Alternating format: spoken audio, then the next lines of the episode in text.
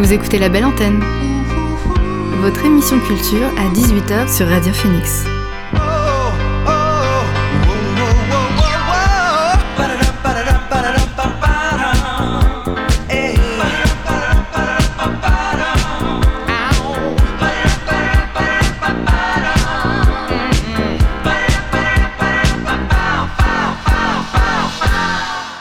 Bonsoir à toutes et à tous, c'est Alix sur Radio Phoenix et il est 18h. J'ai le plaisir de vous retrouver aujourd'hui pour votre rendez-vous quotidien La Belle Antenne, l'émission pour faire le plein d'actu culturel et divertir vos oreilles. Au sommaire, ce soir, je reçois Pascal Alex Vincent qui viendra nous parler du documentaire Satoshi Kon l'illusionniste qu'il a réalisé et qui retrace l'héritage laissé par ce mangaka et cinéaste d'animation décédé en 2010. D'ailleurs, restez bien à l'écoute de Radio Phoenix, on vous fera gagner deux places pour assister à la projection de ce film ce soir 20h à l'Amphidore. Dans la belle antenne également, vous entendrez la partition du corps de Melchior. Cette semaine, sa chronique s'interroge sur une nouvelle civilisation. Vous me voyez venir. Enfin, et comme chaque jour, on s'arrêtera sur les dernières actualités culturelles qu'il ne fallait pas rater aujourd'hui. Mais avant cela, on débute l'émission avec le son du jour. C'est parti.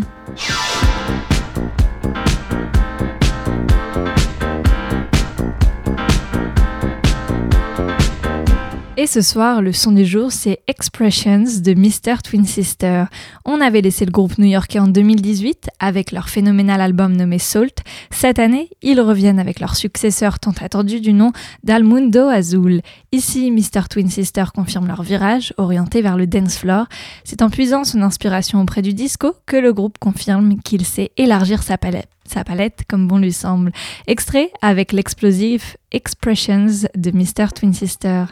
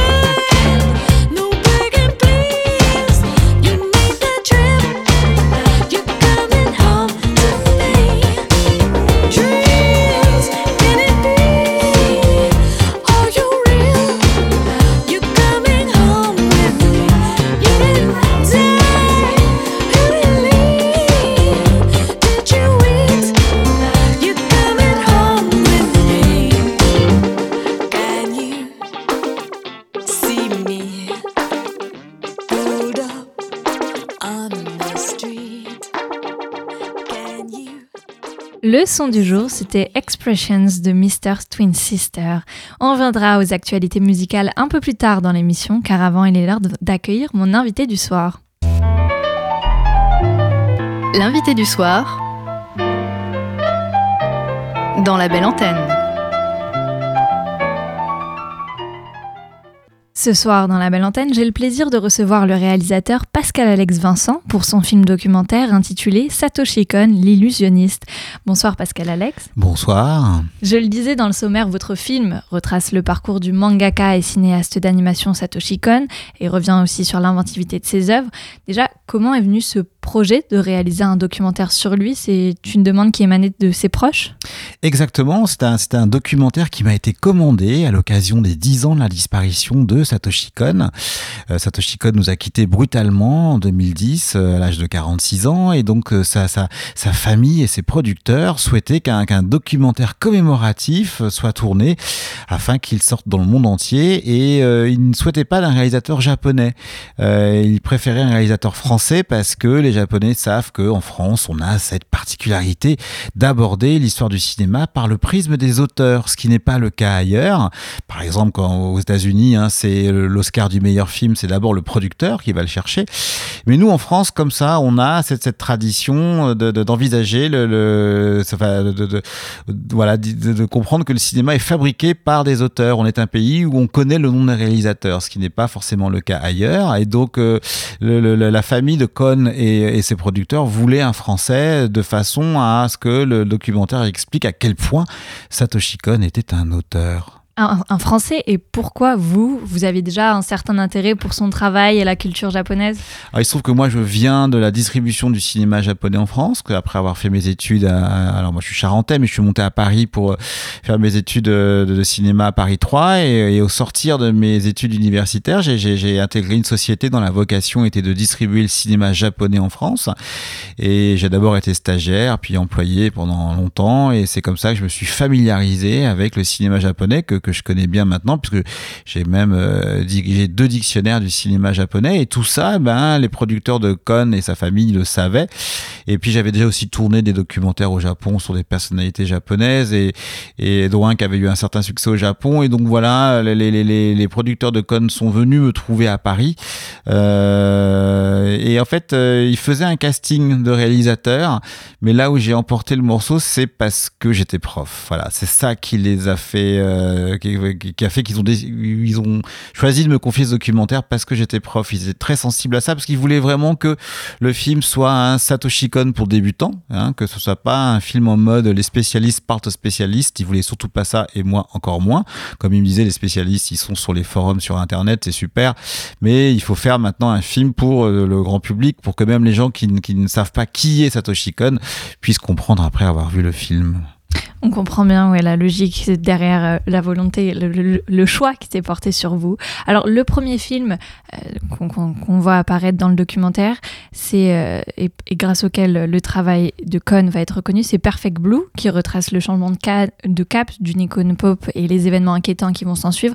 Dans ce film, comme dans d'autres qui vont suivre, on aura l'impression qu'il va esquisser un monde toujours entre rêve et réalité. C'est ça la patte Cohn? En effet, vous avez raison, c'est un peu sa signature, c'est-à-dire que Cohn raconte que euh, il évoque la porosité entre entre entre la fiction et la réalité, la porosité entre les rêves que nous faisons, enfin entre notre vie rêvée et notre vie euh, IRL, une real life dans la vraie vie. Euh, voilà, et ça, c'est un de ses motifs euh, récurrents. Euh, Satoshi Kon a été d'abord mangaka, c'est-à-dire qu'il a fait des, des, bandes dessinées, des mangas, et euh, il a été révélé assez vite en France, ce qui est, assez caractéristique de C'est que ses, premiers mangas ont été édités tout de suite par Casterman, l'éditeur de ah Tintin. Donc c'est, on voit à quel point, à la fin des années 90, on l'a tout de suite identifié comme un grand, comme un auteur essentiel de, la culture moderne japonaise. Et puis finalement, le cinéma est venu à lui, le cinéma est venu le chercher. Donc il a abandonné le manga. Il a souvent dit euh, le, regretter d'ailleurs. C'était avant tout quelqu'un qui dessinait, qui scénarisait ses mangas lui-même et il avait un sacré coup de crayon. Mais voilà, le, cinéma est venu le chercher parce que c'était un, grand auteur de manga reconnu dans le monde entier, et encore une fois tout de suite édité en France par l'éditeur de Tintin, donc tout de suite ça pose un auteur. Et, et voilà, et le cinéma est venu à lui, et, et c'est comme ça qu'il est devenu cinéaste et qu'il a bâti une œuvre, alors très courte parce qu'il est mort très jeune, mais en effet, il y a, y a c'est quelqu'un qui avait une vision, c'est un auteur, et notamment cette idée en effet que que, euh, nos vies virtuelles, nos vies rêvées euh, et nos vies imaginées euh, se communiquent entre elles. Voilà. Ça, c'est très, c'est un visionnaire en ça. Il a vu l'arrivée d'Internet et de nos avatars sur Internet. Il a vu ça dès la fin des années 90. C'est dingue quand on y pense. Et justement, à chaque fois, on, peut avoir l'impression qu'il se saisit des menaces, des enjeux de l'époque. Par exemple, avec euh, une réflexion qui est portée sur ces filles interchangeables dans les girls band que l'on retrouve dans Perfect Blue ou encore Internet, les téléphones portables dans la série Paranoia Agent.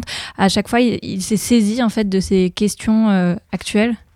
C'est ça, c'est-à-dire que si on considère que le Japon, par bien des aspects, euh, est en avance sur le reste du monde, alors pour le meilleur comme pour le pire, euh, c'est vrai que euh, il a vu il y a, plus ouais, enfin il a vu il y a 15 ans notre addiction à la, téléphonie mobile. il a vu ça avant, avant tout le monde, hein, et comment finalement ces outils supposés nous aider à communiquer entre nous nous isole plutôt qu'il nous permet de communiquer. Mm. Ça, c'est le, voilà, le paradoxe du téléphone portable qui nous isole. Euh, et puis, oui, alors sur, sur, donc, sur Perfect Blue, qui est peut-être son film le plus célèbre, puisque il a donné lieu à des variations, notamment à Hollywood, hein, euh, puisque Code a influencé beaucoup de gens. Euh, eh bien, Perfect Blue, oui, c'est étonnant de voir euh, en ce moment, euh, par exemple, l'affaire Britney Spears, qui, qui fait couler beaucoup d'encre et qui, qui, et qui est l'objet d'un documentaire à succès sur une célèbre plateforme actuellement. Mais comment finalement cette affaire Whitney Spears qui se passe, enfin, qui se conclut en 2021, eh ben tout est déjà dans Perfect Blue, qui est un film de 1997, c'est-à-dire comment un, système industriel qui produit de la musique de manière industrielle peut broyer les individus, voilà, et peut broyer les artistes. c'est un peu un précurseur au final. C'est ça. Alors Perfect Blue va être son premier succès et sera suivi d'un autre, c'est Millennium Actress, qui s'est inspiré d'une légende du cinéma japonais. Et il y a une dimension temporelle euh, dans le film car il s'agit d'un récit où il va faire cohabiter passé et présent. C'est quelque chose qu'il a réussi? Alors Millennium Actress, c'est un film très très ambitieux puisque le film traverse l'histoire du cinéma japonais classique. C'est un hommage de Satoshi Kon à son cinéma à lui, le cinéma national. Et donc on y croise évidemment les films de Kurosawa, Ozu, Mizoguchi, mais aussi Godzilla, le monstre atomique, etc. Et c'est vrai que euh, Millennium Actress, c'est une sorte de réponse à Perfect Blue, qui est un film, qui est un polar euh, extrêmement dur, très violent. une des, voilà, ce qui m'avait frappé à l'époque, c'est que c'était quand même un animé interdit au moins de 12 ans. C'est très rare dans l'histoire de l'exploitation au cinéma, un film d'animation interdit au moins de 12 ans. Et, euh, et Millennium c'est la réponse positive à Perfect Blue. C'est un film plus joyeux, c'est un film euh, romanesque et romantique. Et, et voilà, et donc c'est aussi le là le destin d'une jeune femme euh, qui, est un, pion dans une industrie plus puissante qu'elle, hein, euh, qui la dépasse un peu, mais là on est au service d'une histoire plus, romantique que Perfect Blue, qui est un, thriller extrêmement dur, très violent. Voilà. Mais les deux films se répondent et les deux films ont le même scénariste d'ailleurs. Alors avec Tokyo Godfathers, on va cette fois complètement euh, changer de ton. Cette fois, il va plus s'agir d'une comédie qui va, qui va aussi avoir une inspiration peut-être plus sociale que les deux précédents films. C'est ça, c'est-à-dire que Tokyo Godfather, c'est un peu un film de Noël, euh, et ses producteurs euh, lui avaient dit, écoute, fais-nous un film plus classique, parce que là, ce qui une des caractéristiques évidemment de Satoshi Kon, c'est la façon dont il joue avec euh, la, la, le récit, avec la linéarité du, du, du récit, comment euh, Satoshi Kon déstructure le, le, le, récit, et comment on finit toujours par retomber sur ses pattes. En termes de scénario, c'est totalement virtuose Satoshi Kon ça ça fait tourner la tête. C'est assez incroyable. Mais euh, c'est vraiment du cinéma d'animation pour adultes hein. c'est sa limite hein. euh, sa limite industrielle j'entends parce que voilà c'est vraiment du cinéma sublime. Mais Tokyo Godfather bah, ses producteurs lui ont dit écoute fais-nous un film euh, grand public. Fais-nous un film de Noël plus léger voilà et il va faire cette histoire de trois clochards Tokyo 8 qui trouvent un bébé voilà et qui vont devoir faire avec ce bébé. C'est un film que moi j'aime beaucoup euh, voilà très coloré très drôle. C'est une comédie. Et, euh, c'est le, Tokyo Godfather c'est une, bonne entrée pour connaître le, cinéma de Satoshi Kon. Alors, je crois que ces trois films vont avoir une certaine résonance internationale et qu'il va avoir euh, recevoir plusieurs récompenses pour son travail. Sur la scène internationale? Euh, Oui, c'est-à-dire que le, euh, Millennium Actress, euh, qui est son deuxième long métrage, donc a été tourné au même moment que Le Voyage de Chihiro. Et, donc, et, au Japon, il y a l'équivalent des Césars pour le cinéma d'animation. Et Millennium Actress, cette année, cette année-là, a été ex avec Le Voyage de Chihiro. Ils n'ont pas réussi à, se départager. Donc voilà, a été déclaré meilleur film japonais d'animation de l'année 2003 ou 2004. voilà, en même temps que Chihiro. Donc c'est voilà, ces films ont contribué à, installer le, nom de Satoshi Kon comme, comme auteur de, cinéma d'animation japonais. Et alors à côté dans le documentaire, vous montrez aussi que tout n'a pas été simple, tout n'a pas été rose pour Kon. Certains de ses collaborateurs l'ont quitté et des projets n'ont pas pu aboutir. Alors c'est peut-être aussi voilà une, des choses qui était les plus épineuses pour moi en tournant ce film, c'est que je suis rendu compte que ses amis et collaborateurs, et pas des moindres, Katsuhiro Otomo, le papa de Akira, Mamoru Zoda, le réalisateur de Belle ou de Ameyuki, les enfants loups, Mamoru Oshii, euh, le réalisateur de Ghost in the Shell, enfin tous les gens qui ont travaillé avec Kon euh, ont beaucoup de mal à parler de lui aujourd'hui parce que bon d'abord il est décédé, il est décédé il y a 10 ans, c'est-à-dire hier, donc c'est jamais simple de parler de gens euh, qu'on a aimés qui sont partis euh, brutalement sans dire au revoir et, très tôt. Mais Cohn n'a pas laissé que de bons souvenirs aussi. C'était quelqu'un de très exigeant. C'était d'abord un intellectuel. Il théorisait beaucoup sur le cinéma. Il était passionné de cinéma, de cinéma français par exemple. Euh, et donc il avait vu beaucoup beaucoup de films avant de faire les siens. C'est un grand fan d'Alain René par exemple. Il en parlait très bien. Et, et, et donc il avait un niveau d'exigence. C'est quelqu'un qui avait une vision, qui était habité par sa vision euh, et il attendait de ses collaborateurs, c'est-à-dire des gens qui dessinaient pour lui, euh, de, ses équipes, la, même, euh, la même implication. C'est-à-dire que d'une certaine façon, le, le, le, drame de Satoshi Kon, c'était que sa vie et son œuvre se confondaient. C'était la même chose. sa vie et son travail se confondaient. Voilà, ce n'est pas le cas de la majorité des réalisateurs qui ont une vie à côté. Satoshi Kon, sa vie, c'était son travail, c'était la même chose. Et il attendait de ses collaborateurs le, le, même investissement. Et quand on arrivait pas à suivre, ça se terminait mal. Et Satoshi Kon pouvait être euh, pas gentil, c'est un euphémisme avec son, son entourage. Voilà.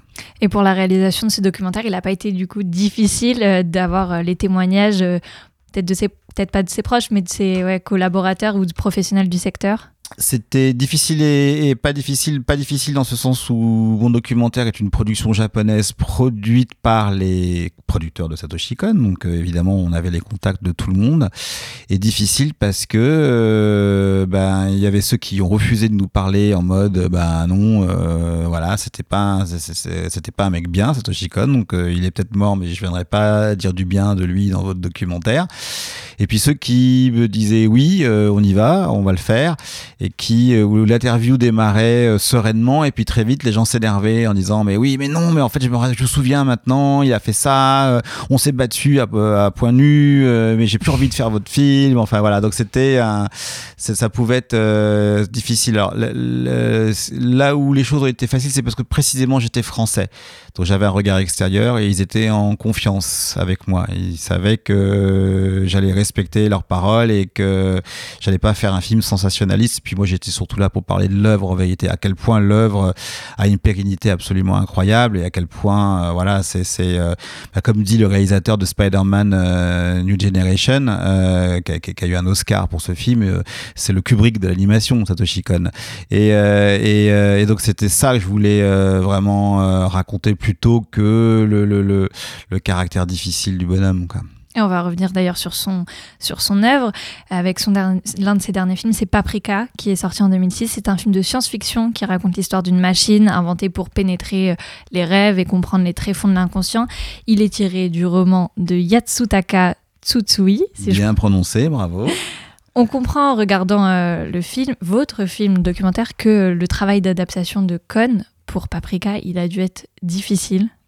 Alors Yasutaka Tsutsui, c'est euh, le grand écrivain de la science-fiction japonaise. Il est même traduit en France depuis toujours. Hein. C'est euh, le, le, le, grand, euh, voilà, il, il, bon, c'est un monsieur qui va avoir 90 ans et c'est vraiment une célébrité au Japon. J'ai eu beaucoup de chance de pouvoir l'approcher pour le film. Hein. C'est, une gloire là-bas. C'est, il a un statut un peu culte. Il y a des gardes du corps. Enfin bref. Et, et du coup, oui, bah, Yasutaka Tsutsui, c'est lui qui a écrit entre autres un livre qui s'appelle La Traversée du temps, qui a souvent été été adaptés au cinéma, dont une, comment dire, un film animé de Mamoru Ozoda il y a quelques années. Et puis, bah, il est à l'origine du roman Paprika, également traduit en français, et qui était réputé inadaptable. C'est un gros bouquin en deux volumes où des scientifiques pénètrent dans les rêves et dans l'inconscient de, de, gens pour leur voler leur vie. Et, et ce, ce, ce, voilà, ce roman était supposé inadaptable et, finalement seule l'animation, mais c'est ça toute la puissance du cinéma d'animation, hein, tout ce que le cinéma en prise de vue réelle ne peut pas. Euh, eh bien, euh, voilà, Paprika a pu devenir un film pour le cinéma et voilà, et qui s'est retrouvé en compétition au Festival de Venise en 2006, qui n'est pas si fréquent pour un animé, et, euh, qui a vraiment intronisé euh, Satoshi Kon comme super auteur du cinéma international. Ouais, ça a dû être une consécration pour lui, d'autant plus que le film il peut être un peu compliqué à appréhender avec euh, ses métamorphoses et ses personnalités. Tout à fait. Euh, cela dit, euh, un des scoops que m'a raconté le, producteur de Paprika, c'est que Paprika va être adapté, pour le coup, on pensait ça infaisable, mais en prise de vue réelle à Hollywood, avec des stars et un grand réalisateur très bientôt. Voilà. Comme quoi mais Ils n'ont pas voulu me dire. Alors avant que le cancer l'emporte, Cohen travaillait sur un projet, Dreaming Machine, dont il avait laissé, on comprend euh, dans le documentaire, certains indices dans le film Paprika. Euh, et, et je crois que celui-ci, à la différence des autres, s'adressait euh, aux grands comme aux petits. C'était une première pour Satoshi Kon. Le grand drame de Satoshi Kon, c'est qu'en faisant de l'animation pour adultes, son public était plutôt restreint, puisque le cinéma d'animation, depuis qu'il existe, est plutôt destiné à un public d'enfants, un public de juniors. Euh, et là, lui a tout de suite dit, euh, moi, il y a une interview que j'ai retrouvée qui m'a beaucoup fait rire, une interview vidéo. Il dit, euh, avec moi, ma grande fierté, c'est qu'il n'y a aucun risque et jamais un Satoshi Kon Land. il fait référence aussi, en fait, en vérité, au, musée Ghibli. Et voilà. Et donc, il faisait de l'animation pour adultes, mais du coup coup, euh, mis à part une reconnaissance euh, très rapide en, Europe, hein, c'est ce qui est assez incroyable avec Satoshi Kon, c'est que il a été envisagé, considéré comme un auteur immédiatement euh, et, a commencé par la France. C'est-à-dire que, par exemple, il aura fallu attendre 15 ans avant qu'en France on s'intéresse à ce que produit Ghibli, ce qui peut paraître incroyable quand on sait les chiffres que font les films de Ghibli en salle en France aujourd'hui, mais il s'est passé 15 ans, euh, les 15 années pendant lesquelles Ghibli a produit des films que, que, voilà, que les distributeurs français, euh, enfin, qui n'intéressaient pas les distributeurs français. Con, lui, c'est le contraire. Euh, Perfect Blue est sorti assez vite en France euh, dès, sa sortie japonaise. Mais néanmoins, avec cette interdiction au moins de 12 ans et le fait qu'il a surtout fait du cinéma pour adultes, il n'y a jamais eu de triomphe au box-office, nulle part. Et, et, le film que vous évoquez, son film inachevé, Dreaming Machine, aurait dû être ce succès-là, puisqu'il visait aussi le, public des enfants. Voilà. Mais la maladie a emporté Cohn euh, en pleine fabrication de ce film. C'est ce qu'on apprend aussi dans le documentaire. Et finalement, euh, la filmographie, de, de Cohn est assez courte. On comprend dans, dans le documentaire que c'est un réalisateur qui a néanmoins beaucoup apporté au cinéma d'animation contemporain. Quel héritage on peut dire qu'il a laissé? Euh, ce qui est fascinant avec l'œuvre de Kohn, c'est que d'une part, elle est très courte, mais que son héritage euh, euh, dépasse à la fois le cinéma japonais et dépasse le cinéma d'animation. C'est-à-dire qu'il a influencé un cinéma qui n'était ni japonais ni d'animation. Les réalisateurs peuvent dire ça, voilà. Et, en effet, toutes les, tous les films de Kohn, on, on, on en trouve des traces dans un cinéma plus récent, plus proche de nous. Évidemment, l'exemple le plus parlant, mais il y en a beaucoup, hein, c'est Perfect Blue qui devient à Hollywood un film qui s'appelle Black Swan avec Nathalie Portman. Hein, bon, mm. C'est le même film, sauf qu'il y en a un qui est en animation et l'autre qui est avec une, actrice de, chair et de sang. Donc euh, Perfect Blue devient Black Swan et puis Paprika devient Inception, voilà, euh, sous la caméra de Christopher Nolan. C'est deux exemples parmi d'autres, mais euh, c'est vrai que l'héritage de, de Cohn sur le cinéma hollywoodien plus proche de nous, en tout cas plus proche dans la temporalité, euh, étonnant. Une petite dernière question avant de conclure euh, cet entretien. Satoshi Kon, l'illusionniste, euh, pourquoi il porte ce nom d'illusionniste? Alors, j'ai emprunté le, le, ce titre à un, livre anglais. Alors, pendant longtemps, il n'y avait qu'un seul livre euh, dédié à Satoshi Kon, qui est un livre euh, écrit par un universitaire britannique, qui, qui apparaît dans mon documentaire d'ailleurs. Il s'appelait Satoshi Kon The Illusionist.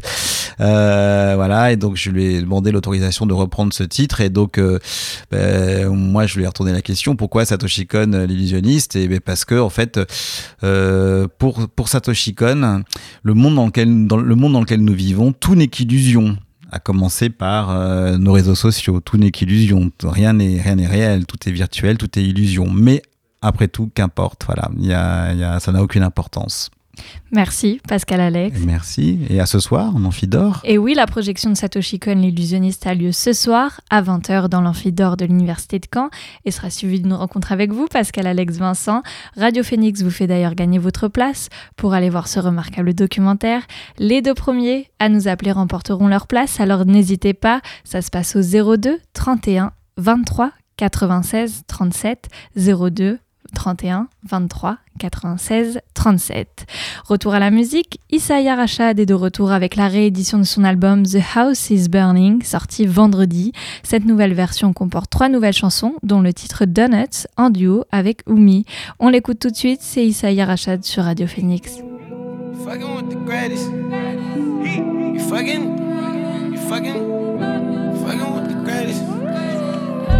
in it for forever. You fucking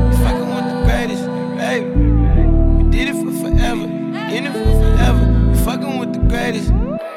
Feet don't feel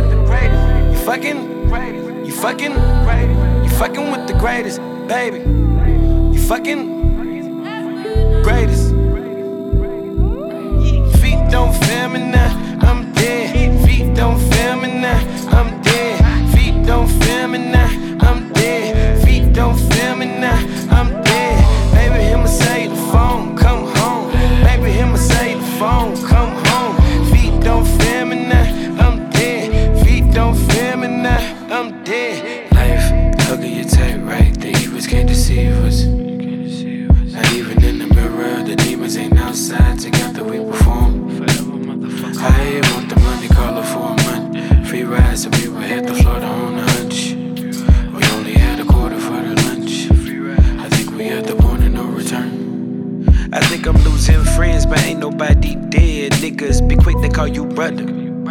I'm with the one that split the mattress.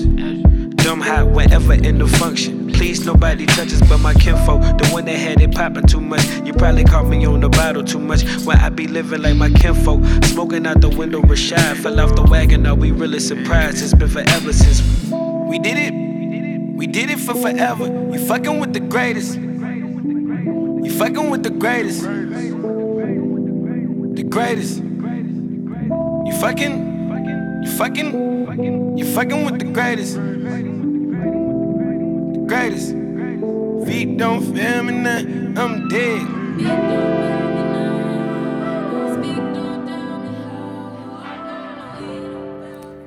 C'était Danet de Isaiah Rachad accompagné de Oumi.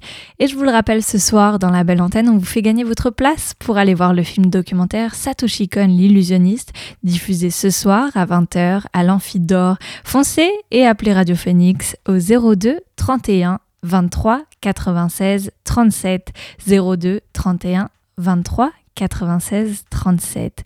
Une autre nouveauté musicale, cette fois on la doit à Léonie Pernet. Avec son dernier disque Solaire et ouvert sur le monde, elle mélange les genres et les influences, l'intime et l'universel, avec une aisance insolente, comme dans Hard Billy, que voici maintenant.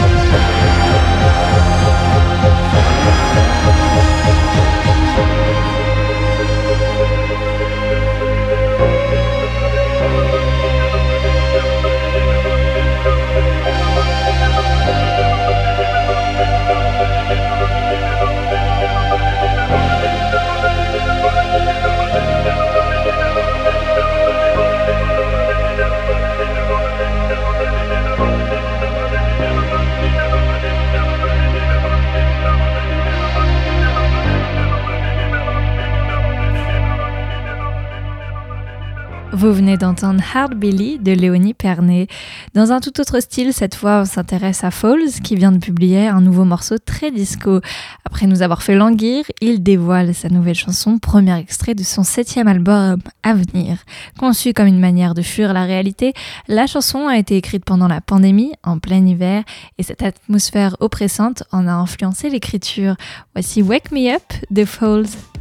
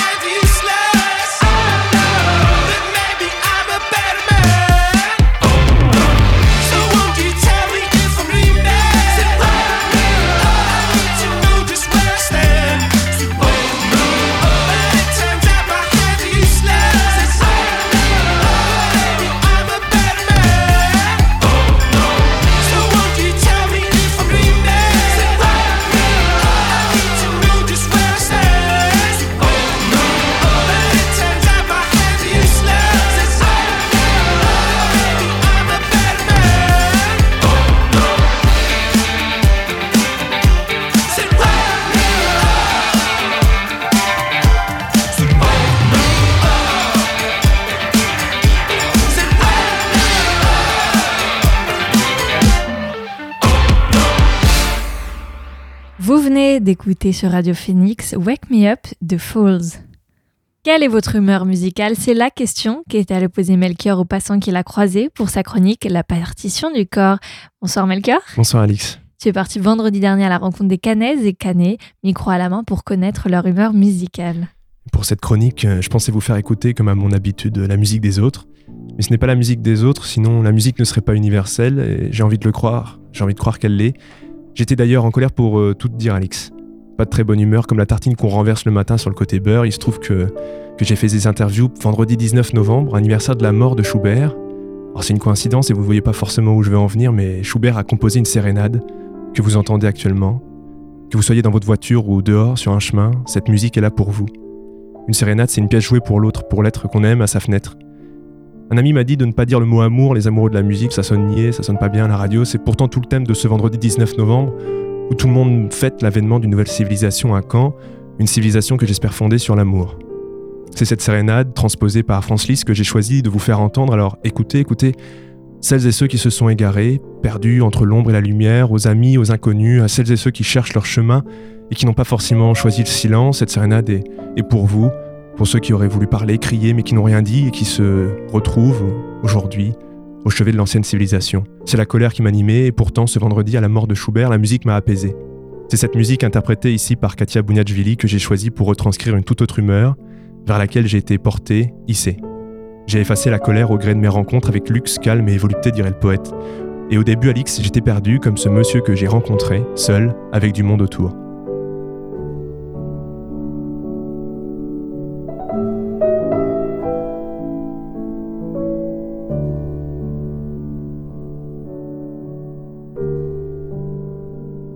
Bonsoir monsieur. Excusez-moi, est-ce que je peux vous déranger quelques instants pour vous demander ce que vous êtes en train de faire? Ce que je suis en train de faire, je fais mes courses et j'ai du mal à retrouver ma route. Vous êtes perdu? Oh, pas tout à fait, mais je sens que je, je brûle, ça va aller. Je lui ai ensuite demandé quelle musique pouvait au mieux exprimer son humeur du moment. Classique. Il faut que je retrouve le parking souterrain, mais il est à bout là.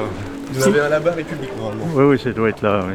Le classique, qu'est-ce que ça vous Oh non, euh, je sais pas, c'est parce que ça, ça me va bien, quoi, à mon âge. Je peux me permettre de vous demander ce que vous faisiez, euh, peut-être?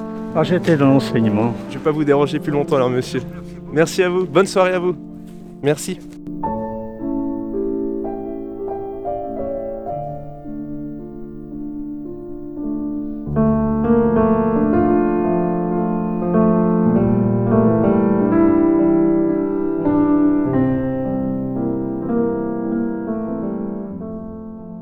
Espère qu'il a retrouvé son chemin. Oui, mais ce qui compte, c'est pas l'arrivée, c'est la Alix. Et tu as poursuivi ta route J'ai continué mon chemin comme cette femme qui promenait son chien et que j'ai abordé. Bonsoir madame. Excusez-moi. Est-ce que je peux vous demander ce que vous êtes en train de faire par hasard? Alors, je rejoins ma voiture que j'ai garée devant la préfecture. voilà, Vous êtes avec votre chien, il s'appelle comment votre chien? Oscar. J'ai demandé à mon inconnu quelle musique pouvait exprimer au mieux son humeur, et comme elle n'était pas très musique, elle m'a livré son ressenti sur ce qui nous entourait à ce moment précis. Alors là, je suis pas très musique, moi. C'est pas froid. euh, je sais pas, plutôt du classique léger. Un classique léger. euh, oui. Ou Même du Vivaldi. Aujourd'hui, ça va bien. voilà.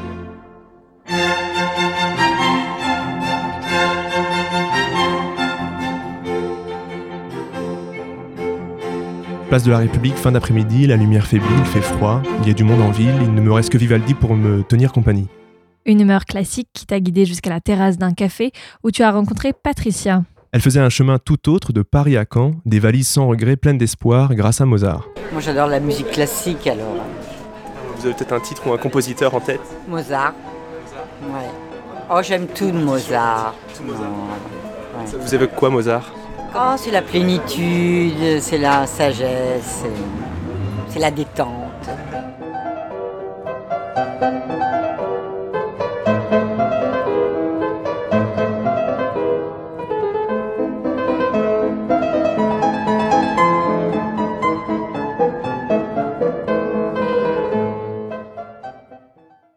Je travaille plus, je suis retraitée depuis longtemps.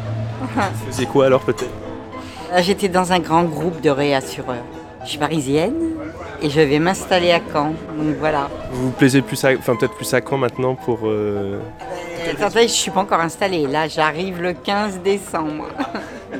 Bon, j'ai goûté avant, hein. j'ai pris un studio et, et euh, j'ai approché Caen depuis 2019 quand même. Qu'est-ce qui vous a plu, qu'est-ce qui vous a plu à Caen? C'est plus calme que Paris. Paris, je ne reconnais pas Paris. Je suis parisienne et je ne reconnais pas Paris. Paris est sale.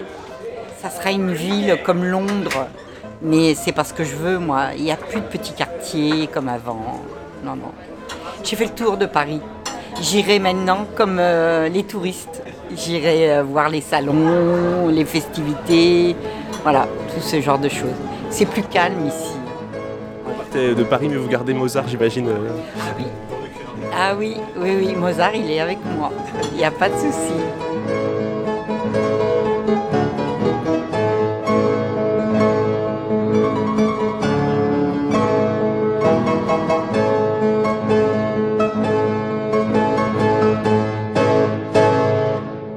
D'humeur en humeur, d'île en île, vous m'entendez venir vendredi dernier, je n'y ai pas échappé, c'était bien sûr le rap qui avait dressé son pavillon partout dans la ville. C'est Tony qui écoutait le dernier album d'Orelsan qui me l'a confirmé. Et bah, je t'avoue que j'ai même pas fini de l'écouter encore. Je suis... Ah non, du tout, j'adore. Là, je suis au 11e son sur l'album, et sur les 11, euh, j'en ai mis, allez, 9-10 dans mes coups de cœur déjà. En général, euh, je m'identifie beaucoup dans ses sons, tu vois, vu qu'il vient de Caen, tout ça. Il rappe un peu ce qu'on vit, je suis étudiant. Dans ses sons, il parle de ses années étudiantes aussi. Moi, j'adore. hein. Ça t'exprime quoi quand tu l'écoutes? Je suis dans ma bulle euh, quand j'écoute des sons comme ça, tu vois, et... Ouais, je suis dans mes pensées, j'aime bien, ça me met dans un mood euh, un peu tranquille, chill, tu vois. La ville mise à l'honneur entre plénitude et révolte pour cette partition des corps. C'est un chemin qu'on ne fait jamais seul, même si on se sent perdu, il y aura toujours quelqu'un pour vous écouter, Alix, et qui sait, vous trouverez peut-être votre chemin ensemble. Merci Melchior pour cette promenade musicale et à la semaine prochaine. Merci Alix, à la semaine prochaine. Et merci à Patricia, Tony et aux personnes qui ont prêté leur voix pour ce micro-trottoir. Pour rester dans le thème de la chronique, je vous propose d'écouter Du Propre, l'un des nouveaux titres tirés de l'album d'Orelsan, Civilisation. Son. Est-ce que tu peux garder tes AirPods dans tes oreilles quand je te parle, s'il te plaît, bâtard? Ouais, ok. Son, son, son. Ah bah c'est du propre. 5 heures du mat sur le port, un dernier shot. C'est pour ma ville, sauce magique, beau gosse. Sauce magique, sauce magique. Mort en ville quand elle est morte. Mort en ville quand tout le monde dort. Autopilote. Encore un dernier shot. Allez hop. C'est du propre. Disaient les profs. C'est plus possible, mais tu forces. Enfoiré, pourquoi tu forces? J'ai honte quand je vois ce que tu postes. C'est toujours les mêmes trois suceurs dans tes coms. Qu'est-ce que tu me sors? T'es du genre qui drague en rabais sans ses potes. Suis ton boss. La vie c'est facile, t'as juste à faire mon job. Dernier shot. J'pète une clope. Quelle époque, mes aïeux, quelle époque, mes aïeux, quelle époque. C'est du propre. Roi de la pop. Roi de la pop, tu suis la mode, on fait la mode. Tu suis la mode, on fait la mode. C'est relou d'être relou. Mais pas d'emoji dans les messages, on s'embrouille. Hmm, casse pas les couilles, je veux pas ton avis sur tout. Hmm, D'ailleurs, je veux pas que tu m'écoutes. Hmm, pressé d'arrêter, j'envisage de faire un mytho. Hmm, je vois tout en double, shot, remue une couche. Ah, numéro 4 Dangerous. Ah, la mémoire est courte, c'est moi qui ai ouvert l'autoroute. San, 30 fois le salaire de tes profs. Pour dire de la merde à tes gosses. Devant la lune en bicross. Redis-le. Ça parle que de stream, ça parle que de clics, ça parle que de chiffres, de bénéfices. Bâtard, t'es fan de comptabilité, t'es qu'une merde si tu veux mon avis subjectif. Je voir mes fans grandir avec moi, j'en vendrai jamais n'importe quoi. Je veux pas devenir une erreur de jeunesse que tu regrettes quand tu grandiras. Wow, quelle audace derrière ton clavier. Des fois je repense à ceux qui me clashaient. Je veux dire, je me demande où ils sont passés. T'es comme l'intro des clips, je t'ai zappé. Tu me demandes si ta musique est claquée. Ça commence par bas, ça finit par ouais. J'efface ton numéro si t'envoies juste un point d'interrogation. T'étais en manque d'affection, maintenant t'as une infection. Ah bah c'est du propre, c'est du propre. 5 heures du mat sur le port, un dernier shot. C'est pour ma ville, sauce magique, beau gosse. Sauce magique, sauce magique. Mort en ville quand elle est morte. Mort en ville quand tout le monde dort. Autopilote, autopilote. Encore un dernier shot. Shot, shot, shot, shot. Allez hop, allez hop. Ok. C'est du propre, c'est du propre, c'est du propre. Je dirais comme disaient les profs. C'est plus possible, mais tu forces. Enfoiré, pourquoi tu forces? J'ai honte quand je vois ce que tu postes. C'est toujours les mêmes trois suceurs dans tes coms. Qu'est-ce que tu me sors? T'es du genre qui drague en rabais sans ses potes. Suis ton boss. La vie c'est facile, t'as juste à faire mon job. Dernier shot. J'pète une clope. Quelle époque, mes aïeux, quelle époque, mes aïeux, quelle époque. C'est du propre. Roi de la pop. Roi de la pop, tu suis la mode, on fait la mode. suit la mode, on fait la mode. C'est relou d'être relou. Pourquoi t'es relou?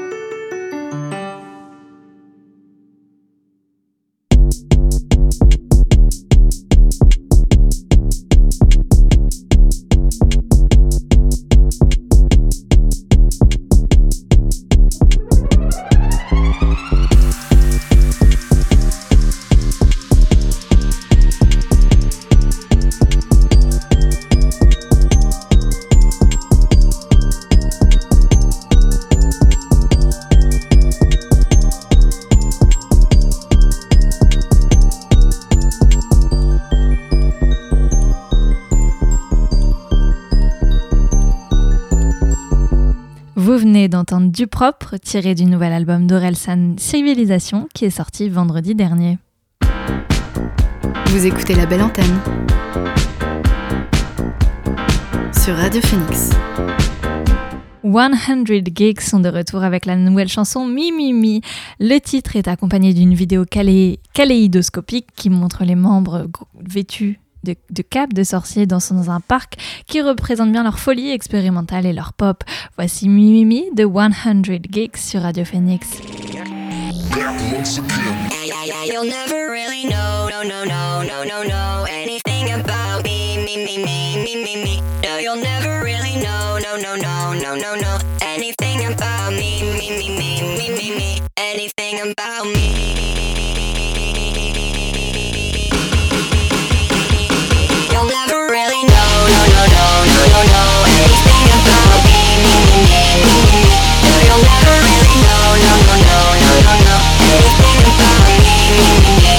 Me,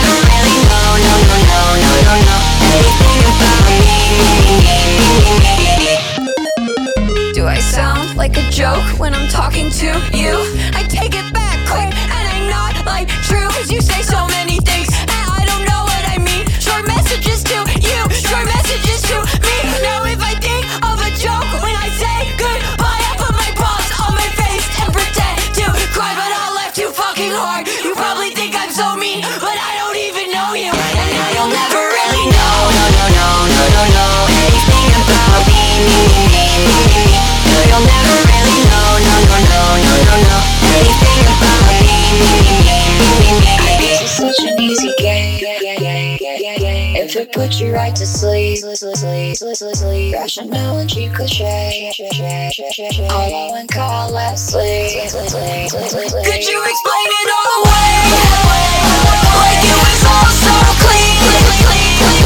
Something said about the waves. Okay, bet I forget, and I guess I never knew, but I don't think I'll forget. It's cool, I guess I'll never know. No, no, no, no, no, no, anything about me, me, me, me, me, me, me. No, you'll never really know. No, no, no, no, no, no, anything about me. Anything about me,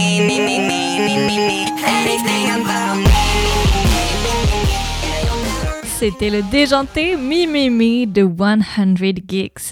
Dans un tout autre style, cette fois, c'est le duo René Gwendoline qui est de retour avec Vol de bière, le troisième single de leur album à paraître le 14 janvier. Celui-ci s'interroge sur les représentations des scènes musicales underground et indépendantes. Extrait avec Vol de bière de Gwendoline.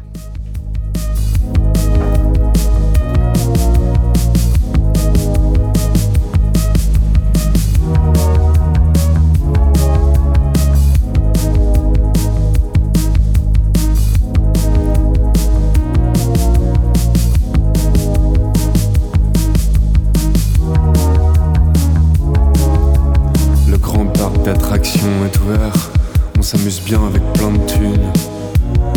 Moi j'attends que ce soit l'hiver et faire fondre le givre sur le bitume.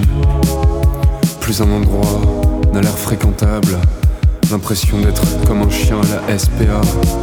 Mais je ne veux même plus avoir de maître au bout d'une laisse. C'est moi qui vais te la mettre.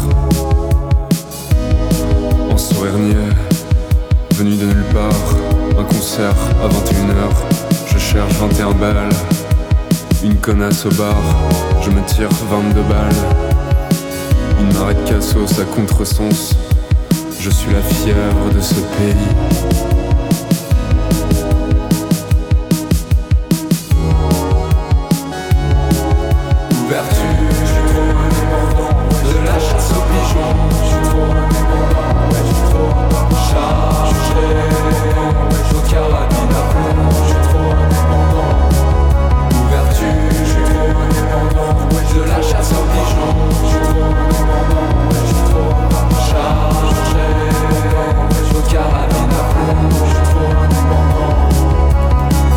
Faire de ton corps un vivarium. Ouais, y aura plein de petits animaux avec des voix chargées d'hélium. On paiera pour visiter le zoo. Je pourrais me faire des chicots en or avec ta Rolex à 1000 euros. Et sans trop faire d'efforts, m'amuser à crucifier ta Merco.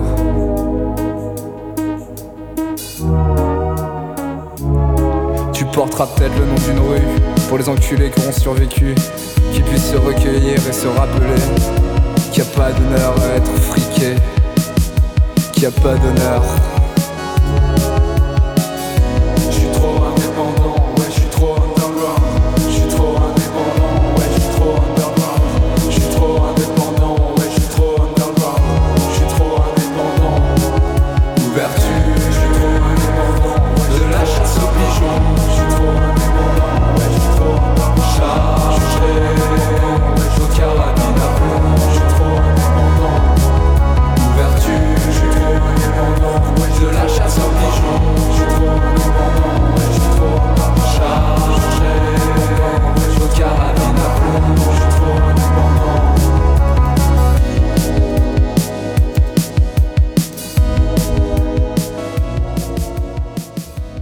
D'écouter Val de Bière de Gwendolyn, groupe rennais que vous pourrez retrouver sur euh, scène le 2 décembre prochain au Transmusical de Rennes.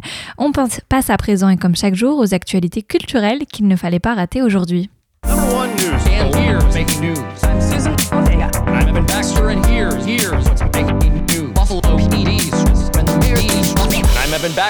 here's what's making news. Et on commence ce flash par les séries.